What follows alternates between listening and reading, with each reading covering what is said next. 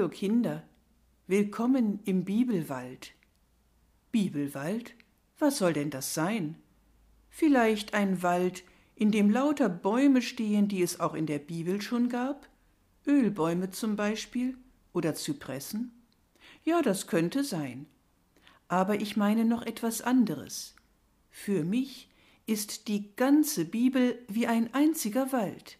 Ein Wald mit Moosen, Farnen und Unterholz, ein Wald mit Igeln und Dachsen, ein Wald mit raschelndem Laub und riesenhohen Tannen, so dunkel, dass sie fast schon schwarz sind. Ein Wald voller Geheimnisse. In diesem Wald bin ich sehr gerne und finde alles Mögliche. Vor allem Menschen finde ich, die viel, viel Spannendes erlebt haben.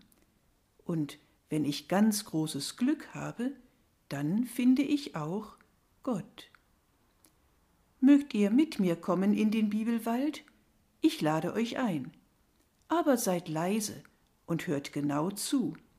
Manchmal findet man das Große im Kleinen.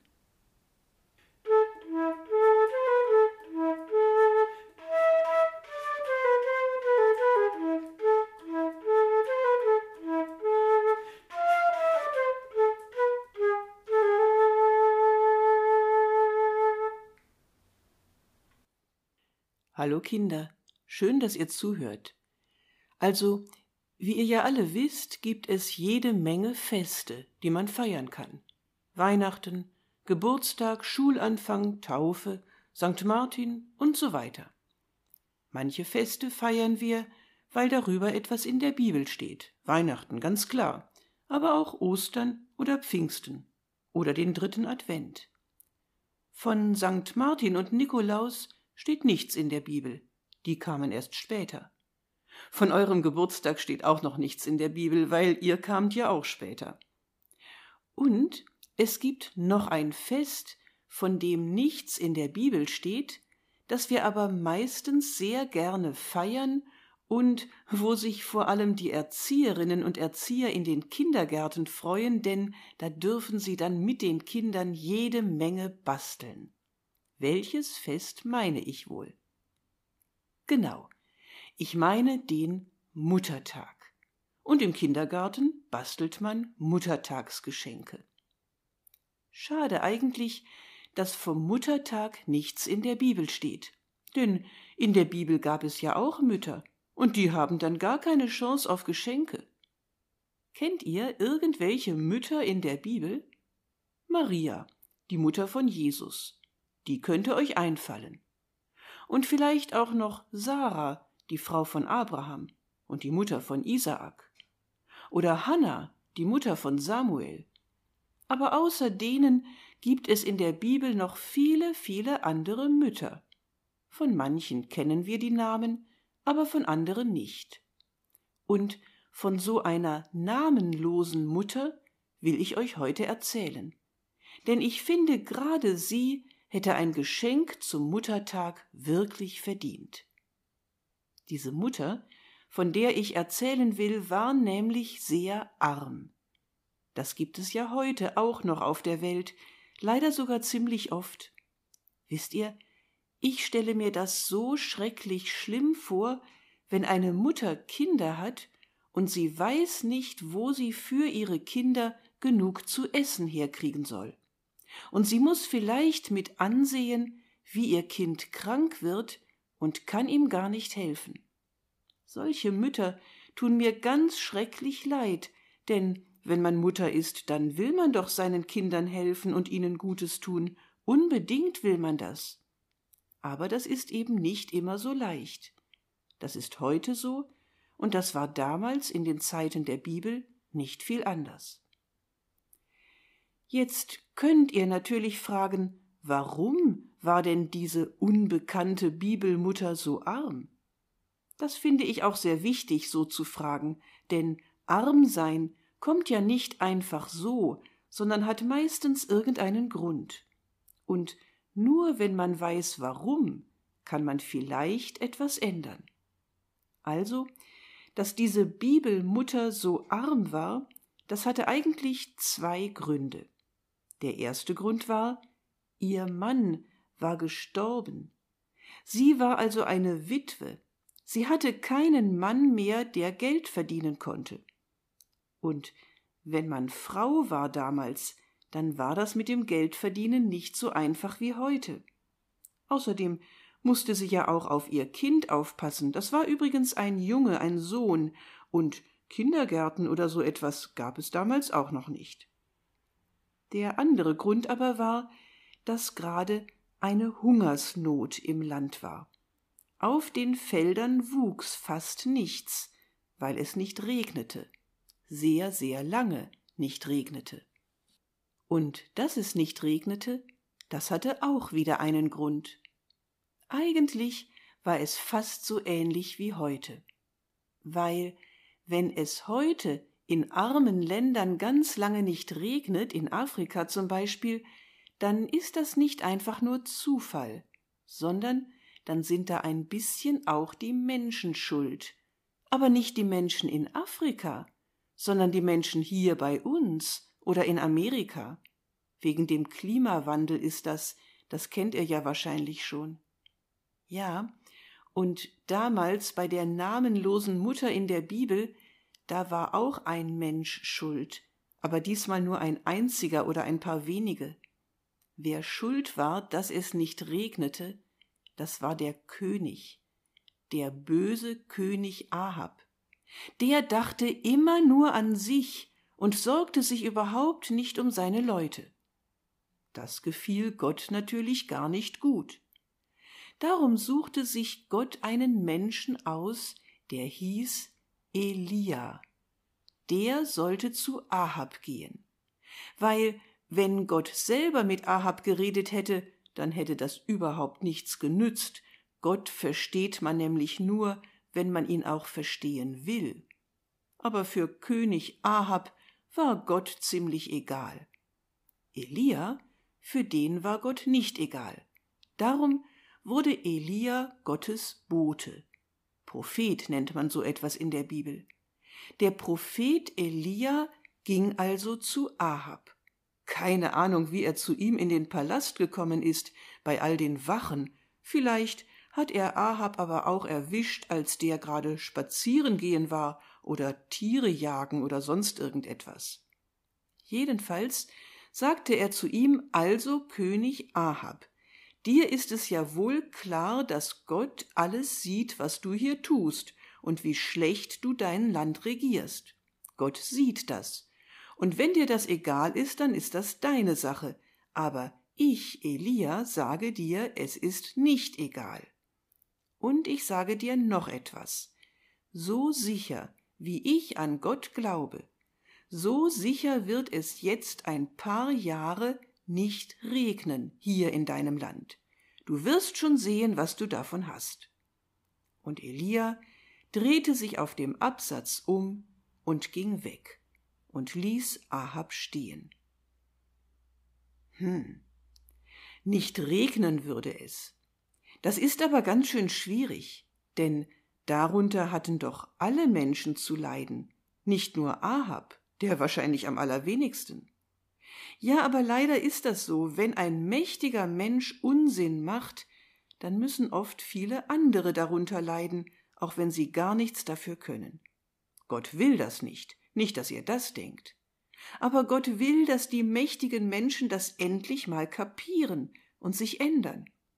Und ändern tun sich die meisten Menschen erst, wenn etwas ganz Schlimmes passiert.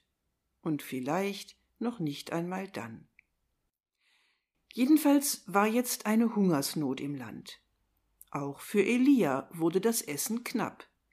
Und für diese namenlose Mutter, aber die kannte Elia zu der Zeit noch gar nicht, die traf er erst später. Erst einmal sagte Gott Elia, ich brauche dich, darum will ich für dich sorgen. Tu also, was ich dir sage. Geh zu dem kleinen Bach, der Krit heißt, den kennst du ja, der fließt direkt in den Jordan hinein. Geh dahin und setz dich ans Ufer. Im Bach ist Wasser, davon kannst du trinken. Und um Essen will ich mich auch kümmern. Elia überlegte nicht lange und machte sich voll Vertrauen auf den Weg. Er fand eine schöne Stelle am Bachufer und baute sich da so eine Art Lagerplatz. Wenn er durstig war, dann trank er aus dem Bach Krit, und dann wartete er geduldig, was Gott jetzt machen würde. Und als es Abend geworden war, da hörte er ganz deutlich so ein Flattern über sich. Er sah hoch und erblickte Raben, große schwarze Raben, die kamen direkt auf ihn zugeflogen, so dass man fast ein bisschen Angst bekommen konnte. Aber Elia brauchte keine Angst haben, denn die Raben, die hatte Gott ihm gesandt. In ihren Schnäbeln hielten sie, der eine ein Stück Brot, der andere ein bisschen Fleisch. Die Raben ließen sich nieder und legten Brot und Fleisch ganz manierlich vor Elia auf den Boden, als ob sie ihm den Tisch decken würden. Dann flogen sie wieder los. Es war genug, dass Elia Abendessen konnte und richtig davon satt wurde. Dann schlief er ein, und am nächsten Morgen kamen die Raben wieder und brachten ihm wieder etwas zu essen, Brot und Fleisch, Frühstück und Mittagessen sozusagen und am Abend wieder.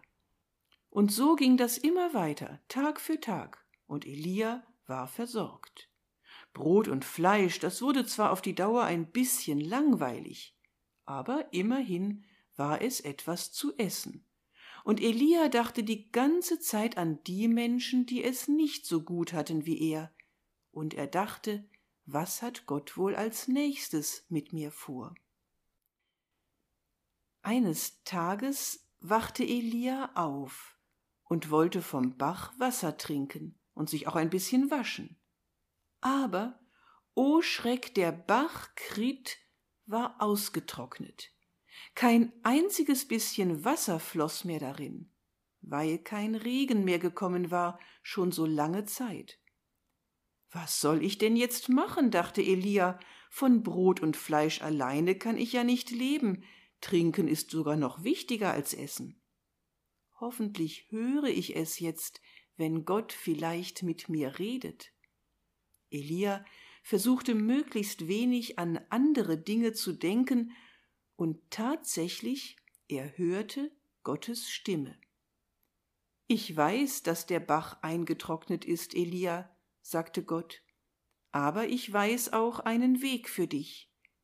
Geh nach Zarpat, das liegt auf dem Weg nach Sidon. Da wohnt eine Frau, eine Witwe. Bei der kannst du wohnen, und die wird für dich sorgen. Ich habe ihr gesagt, dass sie das machen soll. Da bin ich einmal gespannt, dachte Elia und machte sich auf den Weg. Es war ganz schön anstrengend, denn er war so lange nicht längere Strecken gelaufen, und außerdem brannte die Sonne heiß vom Himmel. Ziemlich erschöpft kam er abends vor den Toren von Zarpat an.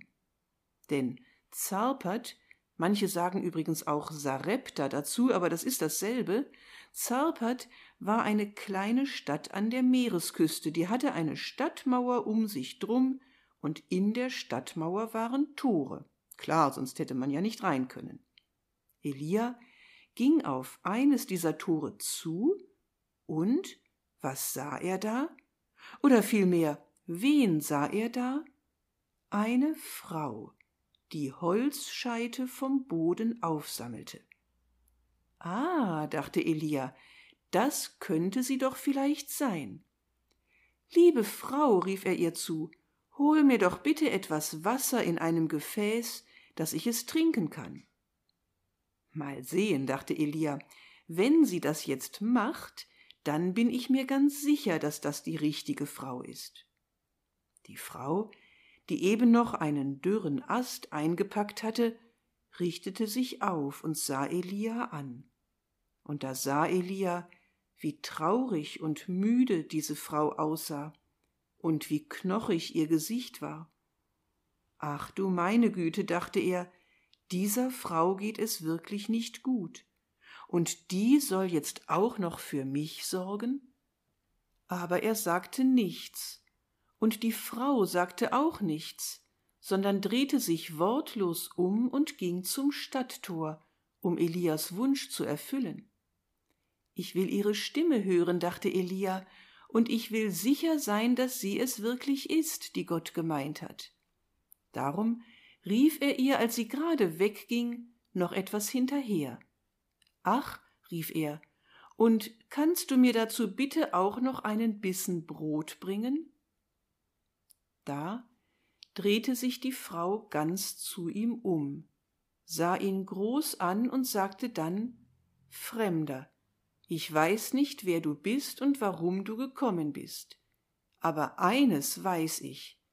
Bei mir zu Hause, da habe ich gerade noch eine Handvoll Mehl im Topf und ein ganz klein wenig Öl im Krug. Hier vor den Toren der Stadt sammele ich etwas Holz auf, gerade so viel, dass es für ein Feuer reicht. Auf diesem Feuer will ich für mich und meinen Sohn das allerletzte Brot backen. Dann ist es zu Ende. Dann haben wir nichts mehr. Dann können wir nur noch gemeinsam auf den Tod warten. Wenigstens können wir so zusammen sterben, mein Sohn und ich. Dabei rollten ihr ein paar Tränen von der Wange, und auch Elia musste sich mühsam beherrschen, dass er nicht anfing zu weinen, so traurig war das, was ihm die Frau erzählte. Lieber Gott, dachte er innerlich, kannst du mir nicht helfen, was soll ich denn jetzt zu der Frau sagen? Aber da kamen auf einmal Worte in ihn hinein, irgendwie kamen Worte direkt von Gott, und er sagte, Liebe Frau, du musst keine Angst haben, dass ich dir und deinem Sohn etwas wegnehmen will. Im Gegenteil, du kannst es ganz genau so machen, wie du gesagt hast. Aber bitte, back mir zuerst ein ganz kleines Brot und bringe es mir. Danach kannst du dann für dich und deinen Sohn auch etwas backen.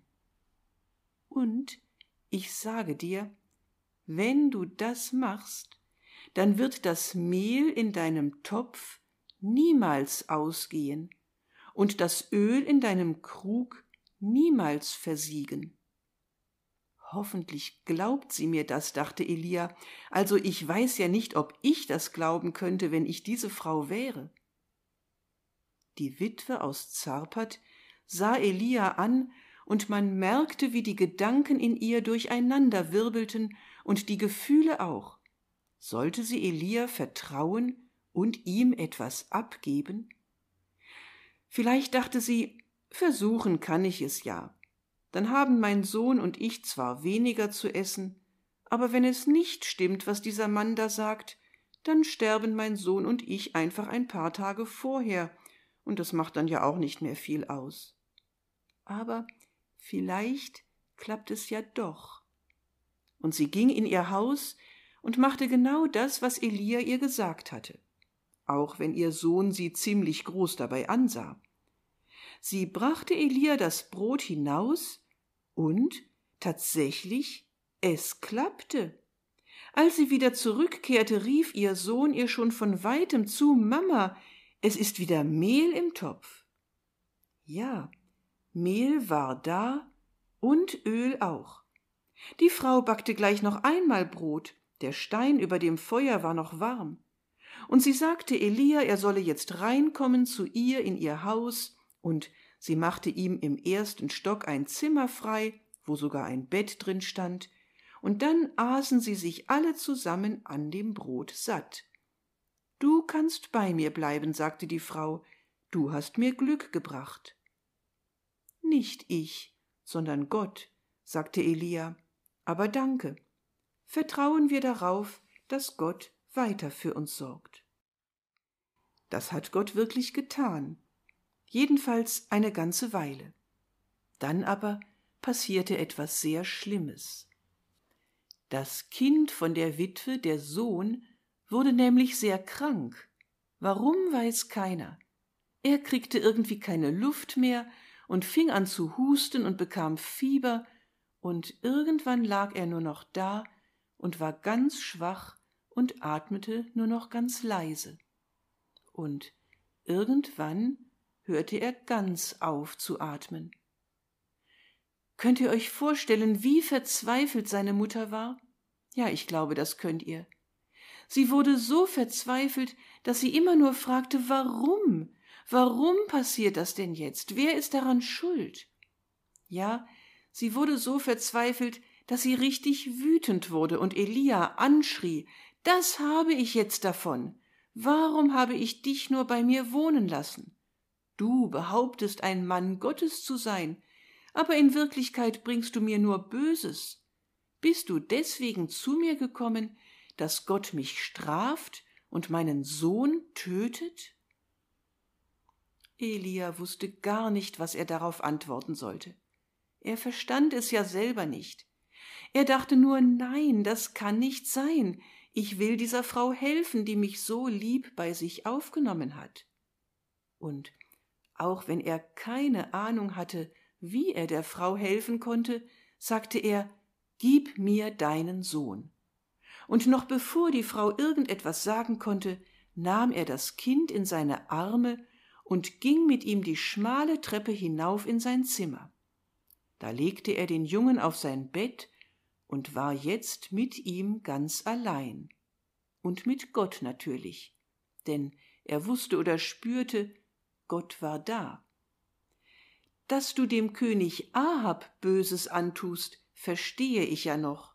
So redete Elia jetzt mit Gott, und bei vielen anderen Menschen würde ich es auch verstehen. Aber dass gerade dieser lieben Frau von dir so etwas Böses geschehen kann, das kann ich einfach nicht verstehen, und das darf auch nicht sein. Willst du das wirklich machen, Gott? Aber Gott antwortete ihm nicht nicht in Worten jedenfalls. Aber irgendwie wusste Elia auf einmal, was er zu tun hatte.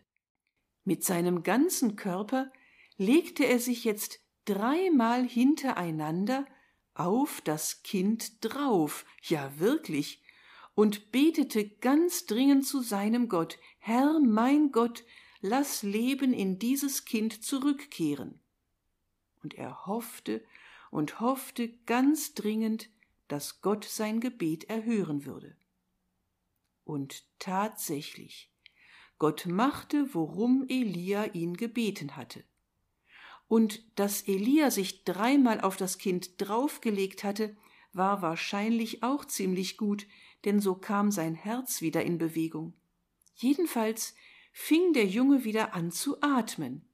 Erst ein bisschen, dann immer tiefer und regelmäßiger, so als ob er schlafen und bald wach werden würde. Und dann wurde er auch wach. Und Elia war voller Freude und nahm das Kind in seine Arme und trug es die Treppe wieder herunter und brachte es zu seiner Mutter. Und die konnte es natürlich kaum glauben und war völlig aus dem Häuschen. Elia, rief sie, Verzeih, dass ich vorhin so dumme Dinge zu dir gesagt habe. Es war nur, weil ich so verzweifelt war. Jetzt aber weiß ich wirklich, dass du ein Mann Gottes bist und dass Gott zu dir spricht und dass man dir alles glauben kann, was du sagst. Vielen Dank, dass du mein liebes Kind gesund gemacht hast. Ja, und jetzt kann man sich vorstellen, was die drei gemacht haben zusammen gefeiert oder zusammen gegessen oder gespielt oder erzählt, jedenfalls irgendetwas sehr Schönes, weil sie so froh waren, dass das Kind wieder leben konnte. So, Kinder, und das war meine Geschichte von heute. Die Geschichte von einer Mutter, die wirklich mal einen Muttertag verdient hätte. Und ihr Ihr könnt jetzt ja eurer Mutter von der Geschichte erzählen oder auch etwas dazu malen. Die Raben am Bach Krit zum Beispiel oder das Mehl in dem Topf und das Brot auf dem Feuer oder der kranke Junge im Bett von Elia. Wollen wir hoffen, dass den vielen traurigen Müttern, die es heutzutage gibt, und ihren Kindern auch bald geholfen werden kann. Ich sage einstweilen Tschüss zusammen und bis zur nächsten Geschichte. Macht's alle gut.